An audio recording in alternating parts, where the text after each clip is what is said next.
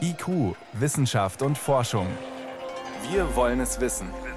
Ein Podcast von Bayern 2. In Mutters Bauch, aber mit Hilfe von Omas Gebärmutter. So sind zwei Babys herangewachsen, die in diesem Frühjahr in Tübingen auf die Welt gekommen sind. Eines erst vor wenigen Tagen. Das hat gestern die Uniklinik Tübingen verkündet. Kann eine Transplantation in Zukunft Frauen helfen, die unfruchtbar sind? Das ist eines unserer Themen heute. Außerdem, was verrät der Klang einer Wiese über Artenvielfalt? Und wir fragen, was läuft schief bei der Kontrolle von Chemikalien in der EU? Das und mehr in der nächsten halben Stunde. Ich bin Miriam Stumpfe. Guten Abend. Es sind zwei besondere junge Mütter, die in den vergangenen Monaten die Uniklinik Tübingen betreut hat. Die Frauen litten ursprünglich an einer angeborenen Fehlbildung. Sie hatten keine Gebärmutter. Doch ein Ärzteteam konnte ihnen eine fremde Gebärmutter einpflanzen, jeweils gespendet von der eigenen Mutter. Und obwohl das eine komplizierte Operation ist, obwohl die Frauen danach starke Medikamente einnehmen müssen, konnten sie schwanger werden. Weltweit sind schon mehr als ein Dutzend Babys so auf die Welt gekommen. Für Deutschland ist es eine Premiere. Doch es gibt auch ethische Bedenken. Ich habe vor der Sendung mit der Medizinethikerin Claudia Bozzaro von der Universität Freiburg gesprochen und wollte wissen, freuen Sie sich über die Geburtsnachricht? Prinzipiell freue ich mich über die Geburt eines jeden Kindes. Ich finde, Kinder sind grundsätzlich was sehr Schönes und etwas, worauf unsere Gesellschaft irgendwie natürlich auch angewiesen ist. Nichtsdestotrotz bin ich eigentlich der Auffassung, dass das nicht bedeutet, dass man Kinder natürlich um jeden Preis und mit jedem Mittel auf die Welt bringen sollte.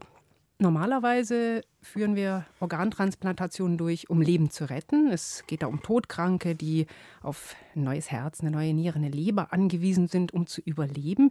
Hier geht es um Frauen, die haben eigentlich normal gelebt, eben nur keine Kinder bekommen.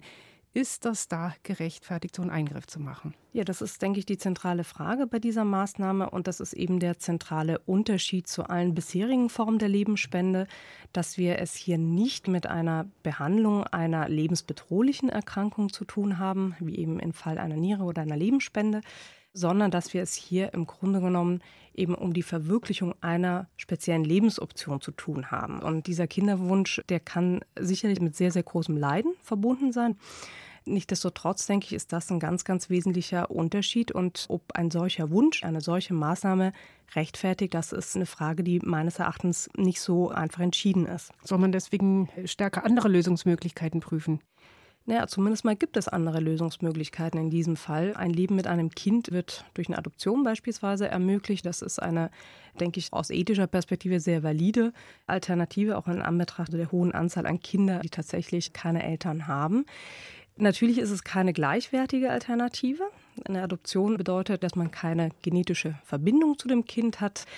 Und wie hoch man jetzt diese genetische Verbindung zum eigenen Kind eben bewerten möchte. Ich denke, auch das ist eine Frage, über die man tatsächlich diskutieren kann. Und vielleicht sollten wir eben die Frauen hier erstmal unterstützen, über diese Alternativen nachzudenken oder auf diese Alternativen hinzuwenden, bevor wir eine solche Maßnahme anbieten. Jetzt macht nicht nur die Tübinger Klinik Gebärmuttertransplantation, auch andere Kliniken in Deutschland bereiten sich darauf vor, zum Beispiel hier in Bayern Erlangen. Wenn das dann nicht mehr Einzelfälle sind, die dann auch vielleicht über Forschungsgelder finanziert werden, wer soll das bezahlen? Ja, das ist irgendwie eine der Schlüsselfragen bei solchen Therapien. Wer wird die Kosten tragen? Die Solidargemeinschaft, da wäre ich mir unschlüssig, weil ich die medizinische Notwendigkeit nicht als besonders dringlich ansehe. Auf der anderen Seite hat man natürlich immer das Problem, wenn man sagt, gut, dann ist das eben etwas, was die Frauen oder die Paare privat bezahlen muss, dass man dann natürlich auch wieder eine Gerechtigkeitsproblematik hat, das letztendlich darauf hinausläuft, dass natürlich nur besser gestellte Frauen und Paare sich dann einen solchen Eingriff tatsächlich leisten können. Also das ist so ein bisschen das Dilemma, irgendwie, in dem wir dann stecken und zu dem ich jetzt auch keine abschließende Meinung habe. Also ich glaube, nach meiner Ansicht sind erstmal die anderen Fragen, also nach der Sinnhaftigkeit dieses medizinischen Eingriffes erstmal zu klären und die Finanzierung ist dann der nächste Schritt. Und Sie sind da skeptisch, ob es medizinisch sinnvoll ist? Ich bin da auf jeden Fall zurückhaltend, weil ich, wie gesagt, die Frage nach dem unerfüllten Kinderwunsch, ohne jetzt das Leiden dieser Frauen zu bagatellisieren oder zu trivialisieren. Aber wie gesagt, es gibt Alternativen. Es gibt im Übrigen auch irgendwie eine ganze Reihe von Frauen, auch mit diesem Krankheitsbild, denen auch mit dieser Maßnahme nicht geholfen werden wird, also denen man sowieso auch andere Formen der Bewältigung der ungewollten Kinderlosigkeit wird anbieten müssen. Und ich finde, das ist etwas, was man vielleicht gerade, wenn man mit dem Leidensargument auch argumentiert, vielleicht auch mal in den Blick nehmen müsste, welche Formen vielleicht von Leiden schaffen wir da auch, wenn man Erwartungen weckt, irgendwie, die wir dann auch gar nicht erfüllen können letzten Endes. In Tübingen hat eine Gebärmuttertransplantation es unfruchtbaren Frauen ermöglicht, ein Kind zu bekommen. Das waren Einschätzungen dazu von der Medizinethikerin Claudia Bozzaro von der Universität Freiburg. Vielen Dank. Ja, danke Ihnen.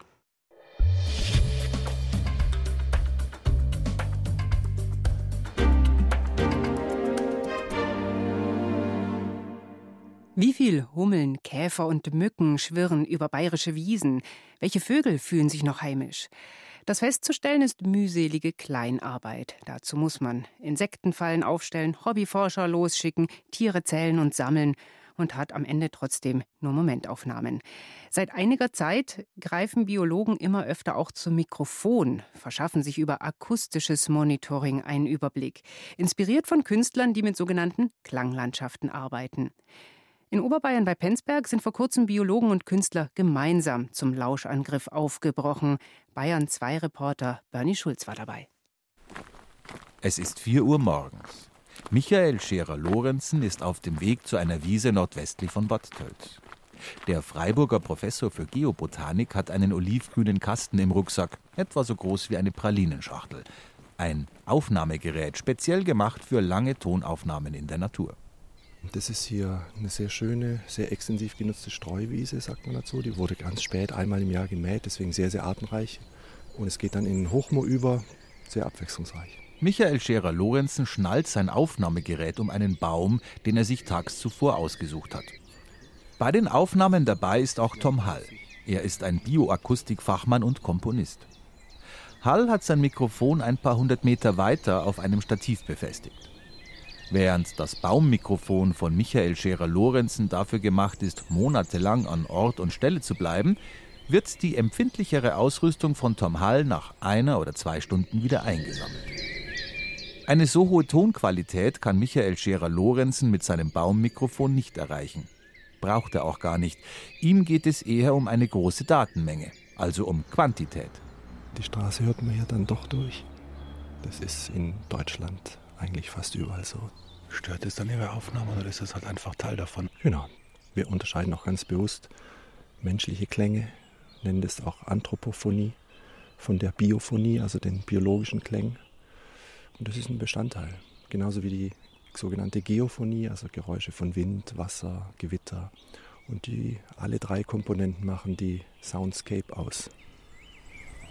Zurück im Gutsgebäude erklärt mir Tom Hall, warum beide Arten von Aufnahmen interessant sind. Solche, die mit geringerer Qualität lange Zeiträume abdecken und solche, die mit extrem hoher Qualität verhältnismäßig kurz sind.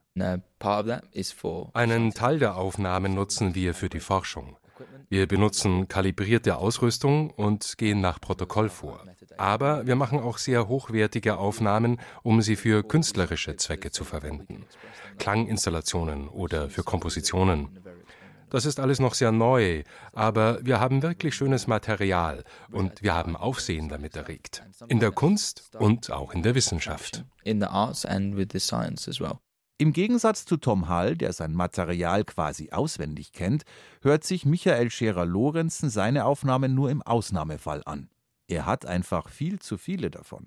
Wir haben da über einen Zeitraum von einem Jahr tatsächlich ununterbrochen Aufnahmen gemacht an 300 verschiedenen Standorten, um zu untersuchen, wie eigentlich die Veränderung der Landnutzung und damit auch die Veränderung der Vegetation sich auf die akustische Diversität auswirkt. Die Auswertung geschieht mit Hilfe von Algorithmen, die nach den gewünschten Informationen suchen. Zum Beispiel, wann welche Tiere wo zu hören waren oder eben auch nicht mehr zu hören waren. Altmeister Bernie Krause, der bereits seit den 60er Jahren unsere Welt akustisch dokumentiert, zeigt das an einem Beispiel. Ein unberührter Wald in Kalifornien, aus dem einzelne Bäume gefällt werden sollten, ohne das Habitat dabei zu beschädigen. This is the first recording made in 1988 Das ist eine Aufnahme von 1988 vor den Fällungen und eine danach. Wenn man sich die Bilder von dem Wald ansieht, dann ist keine Veränderung zu sehen. Aber die Ohren erkennen den Unterschied sofort.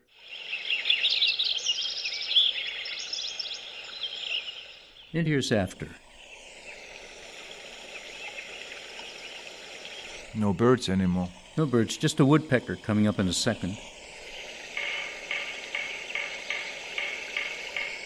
That's all there is, folks.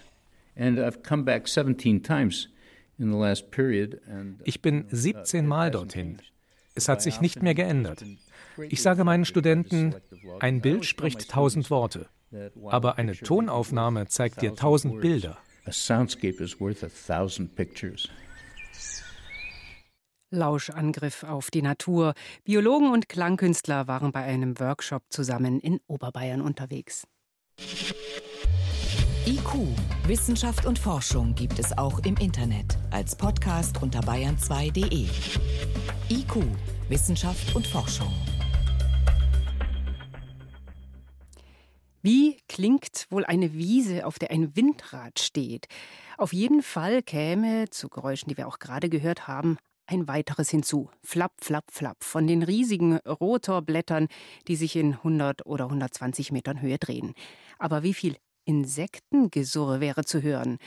Ob Windräder einen Einfluss auf Insekten haben, darüber weiß man wenig. Vor gut einem halben Jahr haben Forscher des Deutschen Instituts für Luft- und Raumfahrt, DLR, deswegen eine Hochrechnung gemacht und festgestellt, es könnten eine ganze Menge Insekten leiden, aber eigentlich weiß man es nicht. Viel Forschungsbedarf. Und weil es keine handfesten Zahlen gibt, taugte die Studie auch nicht zum Aufreger. Seit einigen Wochen aber kocht das Thema wieder hoch. Einige behaupten, Windkraftanlagen seien der eigentliche Grund für das Insektensterben. Was sagen Wissenschaftler dazu? Dem ist Jenny von Sperber nachgegangen. Jedes Jahr bleiben an den Rotorblättern von deutschen Windkraftanlagen 1200 Tonnen Insekten kleben und sterben. Das hat Franz Trieb vom Deutschen Zentrum für Luft- und Raumfahrt mit einer Modellanalyse berechnet. Solche Hochrechnungen sind beim DLR sein Job. Und diesen Job macht er gewissenhaft. Das sagt auch der Insektenexperte Thomas Schmidt vom Senckenberg-Institut. Die Studie, die ist gut gemacht und die ist auch solide. Und es ist auch gar keine Frage, dass an diesen Windrädern etliche Insekten kleben bleiben. Was das wirklich für eine Bedeutung hat, das ist meiner Meinung nach ziemlich schwer noch einzuschätzen. Die Zahl 1200 Tonnen ist so schwierig einzuschätzen, weil es keine Vergleichszahlen gibt. Ob das jetzt besorgniserregend ist oder eher unerheblich, das ist offen. Der Autor Franz Trieb schlussfolgert deshalb selbst, Zitat, es besteht weiterer Forschungsbedarf, um herauszufinden, wie relevant diese Menge für die Stabilität der schwindenden Insektenpopulation ist. Trotzdem kocht seine Studie jetzt plötzlich in der Öffentlichkeit hoch. Die Windkraft sei möglicherweise der Grund für das große Insektensterben, heißt es in verschiedenen Medien und bei Windkraftgegnern. Es wird mittlerweile so wild diskutiert, dass Franz Trieb nur noch schriftlich auf unsere Fragen antwortet, denn sein Eindruck ist, seine Ergebnisse werden missverstanden. Was sagen Insektenexperten wie Thomas Schmidt zu der Vermutung, die Windkraft sei schuld am Insektensterben? Halte ich für grundfalsch. Die Windräder treffen ja nur die Insekten, die sich überhaupt in solche Höhen hinauf bewegen. Das heißt, all die Insekten, die unten am Boden sitzen, also all die ganzen Laufkäfer und ganz viele Schmetterlinge, die nicht nach oben fliegen, die können überhaupt nicht von den Windrädern betroffen sein. Vom Insektenschwund sind sie aber sehr wohl betroffen, sagt Schmidt. Die Insekten, die tatsächlich in der Höhe der Windräder fliegen, sind nur ein Bruchteil aller Insektenarten, erklärt auch Andreas Segerer. Er ist Präsident der Münchner Entomologischen Gesellschaft, einer großen insektenkundlichen Vereinigung. Ihm ist es wichtig klarzustellen, dass Insekten von Haus aus an massenhafte Verluste angepasst sind, denn sie sind ja natürlicherweise das Futter für ein ganzes Milliardenheer von kleineren und größeren Tieren. Und Insektenpopulationen reproduzieren sich sehr schnell, das heißt, die können hohe Verluste durchaus wieder ausgleichen, wie es auch Autoverkehr und Licht in der Nacht, aber wohl auch Windräder insgesamt sind. Diese menschengemachten Todesfallen für Insekten, die gibt es, keine Frage. Aber sie können nicht einer der Gründe für das massenhafte Insektensterben sein, sagt Segerer. Die wahren Gründe sind seit vielen Jahren erkannt. Und das sind nämlich diejenigen Faktoren, die die Lebensräume der Insekten beeinträchtigen und nicht das Schicksal des einzelnen Individuums. Die intensive Landwirtschaft und der Flächenfraß mit Überdingung und Pestiziden und Ausräumung der Landschaft In den Tropen ist es dann auch noch der Klimawandel. Auch das Bundesamt für Naturschutz hat mittlerweile eine Stellungnahme veröffentlicht. Das Insektensterben sei eine weltweit festgestellte Entwicklung, heißt es darin, auch in Regionen, in denen es noch gar keine Windräder gibt. Die Fachwelt ist sich offenbar einig, Windräder sind nicht die Ursache fürs Insektensterben. Trotzdem taucht Triebs Bericht weiterhin im Zusammenhang mit dem Insektensterben auf. Unversehens steht er mitten im politischen Streit zwischen Windkraftbefürwortern und Windkraftgegnern. Die Diskussion ist irgendwie auch ein bisschen bizarr mittlerweile, sagt Insektenforscher Thomas Schmidt. Also ich halte nicht die Studie für ein Ablenkungsmanöver, aber was jetzt mit der Studie gemacht wird, halte ich auch irgendwo für eine Art Ablenkungsmanöver. Ich habe irgendwie so das Gefühl, dass damit jetzt gegen die Windkraft geschossen werden soll. So ist der Bericht zur Munition in einer heißen politischen Debatte geworden, obwohl er genau betrachtet keiner Seite Argumente liefert. Umso mehr ist es nötig, weiter zu forschen. Jenny von Sperber berichtete für Bayern 2 vom Streit über Insekten und Windräder.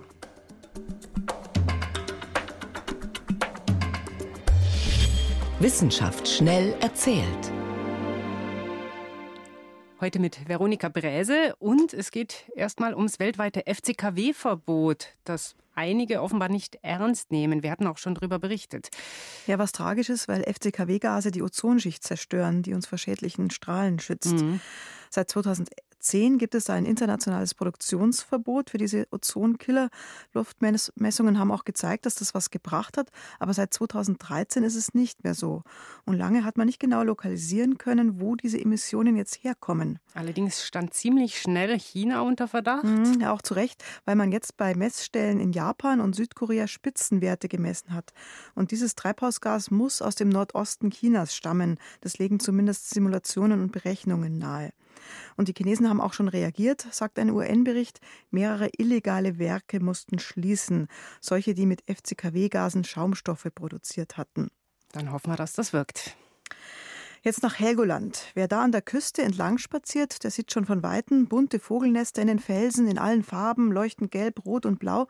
Das kommt daher, dass manche Seevögel ihre Nester nicht nur aus unscheinbaren Algen bauen, sondern sie nehmen auch bunte Plastikfetzen vom Strand zur Hilfe. Mhm. Und nicht wenig davon, neben den fadenförmigen Algen verbauen sie ein knappes Kilo Kunststoff pro Vogelnest. Aber warum die Vögel das machen, das weiß man nicht so genau. Vielleicht haben sie einfach gemerkt, dass das Plastik robust ist und lange hält. Ein knappes Kilo, das ist ganz schön viel. Ja, hört sich praktisch an für die Vögel, ist es aber nicht nur, gell? Nee, es ist nicht so praktisch, weil die Vögel verheddern sich leider in diesen Plastikfetzen. Die geben nicht nach und manchmal können sie sich dann gar nicht mehr befreien. Sie strangulieren sich oder verhungern sogar.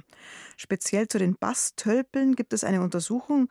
Da sind riesige weiße Meeresvögel mit gelbem Kopf und bei denen geht seit zwei Jahren wegen der Plastiknester der Bruterfolg um 5 Prozent zurück. Zum Schluss kommen wir zu Männern und Frauen im Büro. Also die einen, meist die Männer, die reißen die Fenster auf, weil ihnen viel zu warm ist. Die anderen, meistens die Frauen, machen sie dann schnell wieder zu, weil sie frieren. Diese Wohlfühltemperatur ist oft ganz unterschiedlich. Bei einer internationalen Studie kam jetzt raus, dass auch die Arbeitsleistung von der Temperatur abhängt. Tatsächlich, wie kamen Sie da drauf? Also Sie haben 500 Studierende gebeten, sie sollten Rechenaufgaben und Worträtsel lösen. Und am Anfang war es sehr kühl im Raum, so 16 Grad, am Ende dann 33 Grad. Mhm. Also da ist tüchtig eingeheizt worden. Und die Männer waren, waren am Anfang so bis 20 Grad deutlich überlegen. Aber je wärmer es geworden ist, desto mehr holten die Frauen auf. Bei über 30 Grad glänzten dann die Frauen und die Männer haben nichts mehr zustande gebracht. Das klingt für mich jetzt ziemlich pauschal. Ich bin zum Beispiel auch eine, die das Fenster gerne aufreißt. Ist Temperatur nicht einfach eine individuelle Vorliebe? Ja, klar, hat auch damit zu tun, aber die Forscher begründen die Unterschiede mit dem Stoffwechsel. Bei Männern wird sehr schnell verstoffwechselt, sagen sie. Sie brauchen es kühl beim Arbeiten. Die meisten Frauen brauchen offenbar viel Wärme, um auf Touren zu kommen. Spricht also dafür, getrennte Büros einzurichten oder sich unterschiedlich anzuziehen. Männer ganz leicht und für Frauen gilt, warm anziehen. Also mir ist hier im Studio gerade schon warm. Vielen Dank. Das war Veronika Bräse mit Aktuellem aus der Wissenschaft.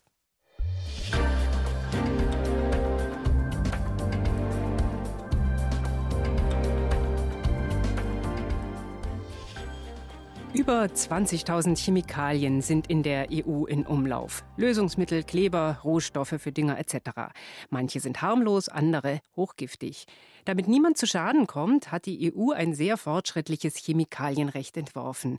In der REACH-Verordnung ist geregelt, dass Unternehmen nur dann eine Chemikalie herstellen oder vermarkten dürfen, wenn sie offenlegen, wie schädlich sie ist. Sogenannte Dossiers müssen sie dafür einreichen bei der Europäischen Chemikalienbehörde ECHA. Doch das System hat offenbar riesige Lücken. Sowohl die Behörde selbst als auch das Deutsche Bundesinstitut für Risikobewertung haben festgestellt, ein Großteil der Unterlagen ist unvollständig. Der Bund für Umwelt und Naturschutz, BUND, ist dem in einer Recherche nachgegangen. Manuel Fernandes war daran beteiligt. Herr Fernandes, um was für Stoffe geht es da? Es geht um Stoffe aus der erdölverarbeitenden Industrie, die in großen Mengen zum Beispiel bei der Plastikproduktion eingesetzt werden. Also äh, Weichmacher äh, oder sowas ja, oder Lösungsmittel? Ja, ja. Also, also zum Beispiel Dibutylphthalat, das ist ein Weichmacher, das ist eine Chemikalie, ein Zusatzstoff, der verwendet wird, um Plastik flexibel zu machen und für die jeweilige Anwendung eben äh, brauchbar zu machen. Es sind Stoffe, die wirklich in sehr großen Mengen da zum Einsatz kommen und dann letzten Endes auch in Millionen von Konsumprodukten da draußen unterwegs sind. Was für Informationen fehlen denn da in diesen Dossiers? Es fehlen Informationen zu den negativen Eigenschaften von der Chemikalien auf den Menschen. Sogenannte Endpunkte schaut man sich da an. Das ist bei Chemikalien beispielsweise, ob ein Stoff krebserregend sein kann, ob ein Stoff das Hormonsystem beeinträchtigen kann oder ob ein Stoff äh, schädlich ist für die Fortpflanzung. Und aus Umweltsicht guckt man sich an, ist ein Stoff schwer abbaubar in der Umwelt und neigt ein Stoff dazu, sich in Lebewesen anzureichern. Und zu diesen Endpunkten müssen eben bestimmte Daten beigebracht werden. Das ist je nach Stoff unterschiedlich. Das ist aber vom Gesetz her, von der REACH-Verordnung her genauestens definiert. Und die Europäische Chemikalienbehörde ist dafür zuständig, diese Anforderungen umzusetzen und diese Registrierung auch vollständig durchzuführen. Und das ist bisher in ganz vielen Fällen offenbar nicht passiert. Was fordern Sie? Wir fordern zum einen natürlich effizientere Kontrollen von den Registrierungsdossiers. Die ECHA hat bisher lediglich 5% Stichproben gemacht. Das ist bei weitem zu wenig. Wenn notwendig, dann müssen eben die finanziellen Mittel dafür aufgestockt werden. Es kann nicht sein, dass da draußen Chemikalien im Umlauf sind, die zu Millionen Tonnen hergestellt werden in Konsumprodukten, von denen man nicht genau weiß, welche Risiken sie darstellen. Und wir wollen generell mehr Transparenz von der Europäischen Chemikalienagentur. Wir wollen tatsächlich, dass die ECHA alle registrierten Stoffe benennt und auch frei zugänglich auf ihren Webseiten publiziert und auch klar diejenigen benennt, für die keine vollständigen Daten vorliegen und wo man auch keine angemessene Risikobewertung machen konnte. Letztendlich müsste man natürlich auch äh, die Unternehmen dazu bringen, diese Daten vorzulegen. Ganz genau. Das ist das große Manko. Es gibt zwei große Prinzipien, was das Thema hier betrifft. REACH sagt, keine Daten, kein Markt. Man darf diese Stoffe dann nicht äh, Eigentlich vertreiben. darf man Stoffe, für die keine vollständigen Daten vorliegen, auch nicht vermarkten. Da herrscht eine große Kulanz von Seiten der ECHA. Das war eine Zeit lang durchaus berechtigt, weil das ist ein neues Gesetz. Die Firmen müssen sich umstellen. Es sind ganz neue Anforderungen. So, aber irgendwo ist dann auch mal das Ende erreicht, wo man sagt, jetzt müssten die Firmen ihrer Nachweispflicht nachkommen. Und das ist das zweite Prinzip. Mit REACH wurde die Nachweispflicht umgekehrt. Es ist nicht mehr der Staat, es sind nicht mehr die Behörden, die nachweisen müssen, dass ein Stoff gefährlich ist, sondern die registrierenden Firmen. Die müssen nachweisen, dass ein Stoff angemessen kontrolliert werden kann. Und das findet bisher nicht statt. Nein, und das geht auch aus den Berichten der Europäischen Chemikalienbehörde hervor. Der letzte wurde Ende 2018 herausgegeben und da hat die Europäische Chemikalienbehörde ganz klar festgestellt, dass in rund 70 Prozent der Registrierungsfälle Daten nachgefordert werden müssen, weil die nicht im erforderlichen Umfang vorhanden sind. Zurzeit herrschen bei der Überwachung von Chemikalien in der EU große Lücken, so das Ergebnis einer Recherche des BUND. Das waren Hintergründe von Manuel Fernandes beim BUND zuständig für Chemikalienpolitik. Vielen Dank. Danke.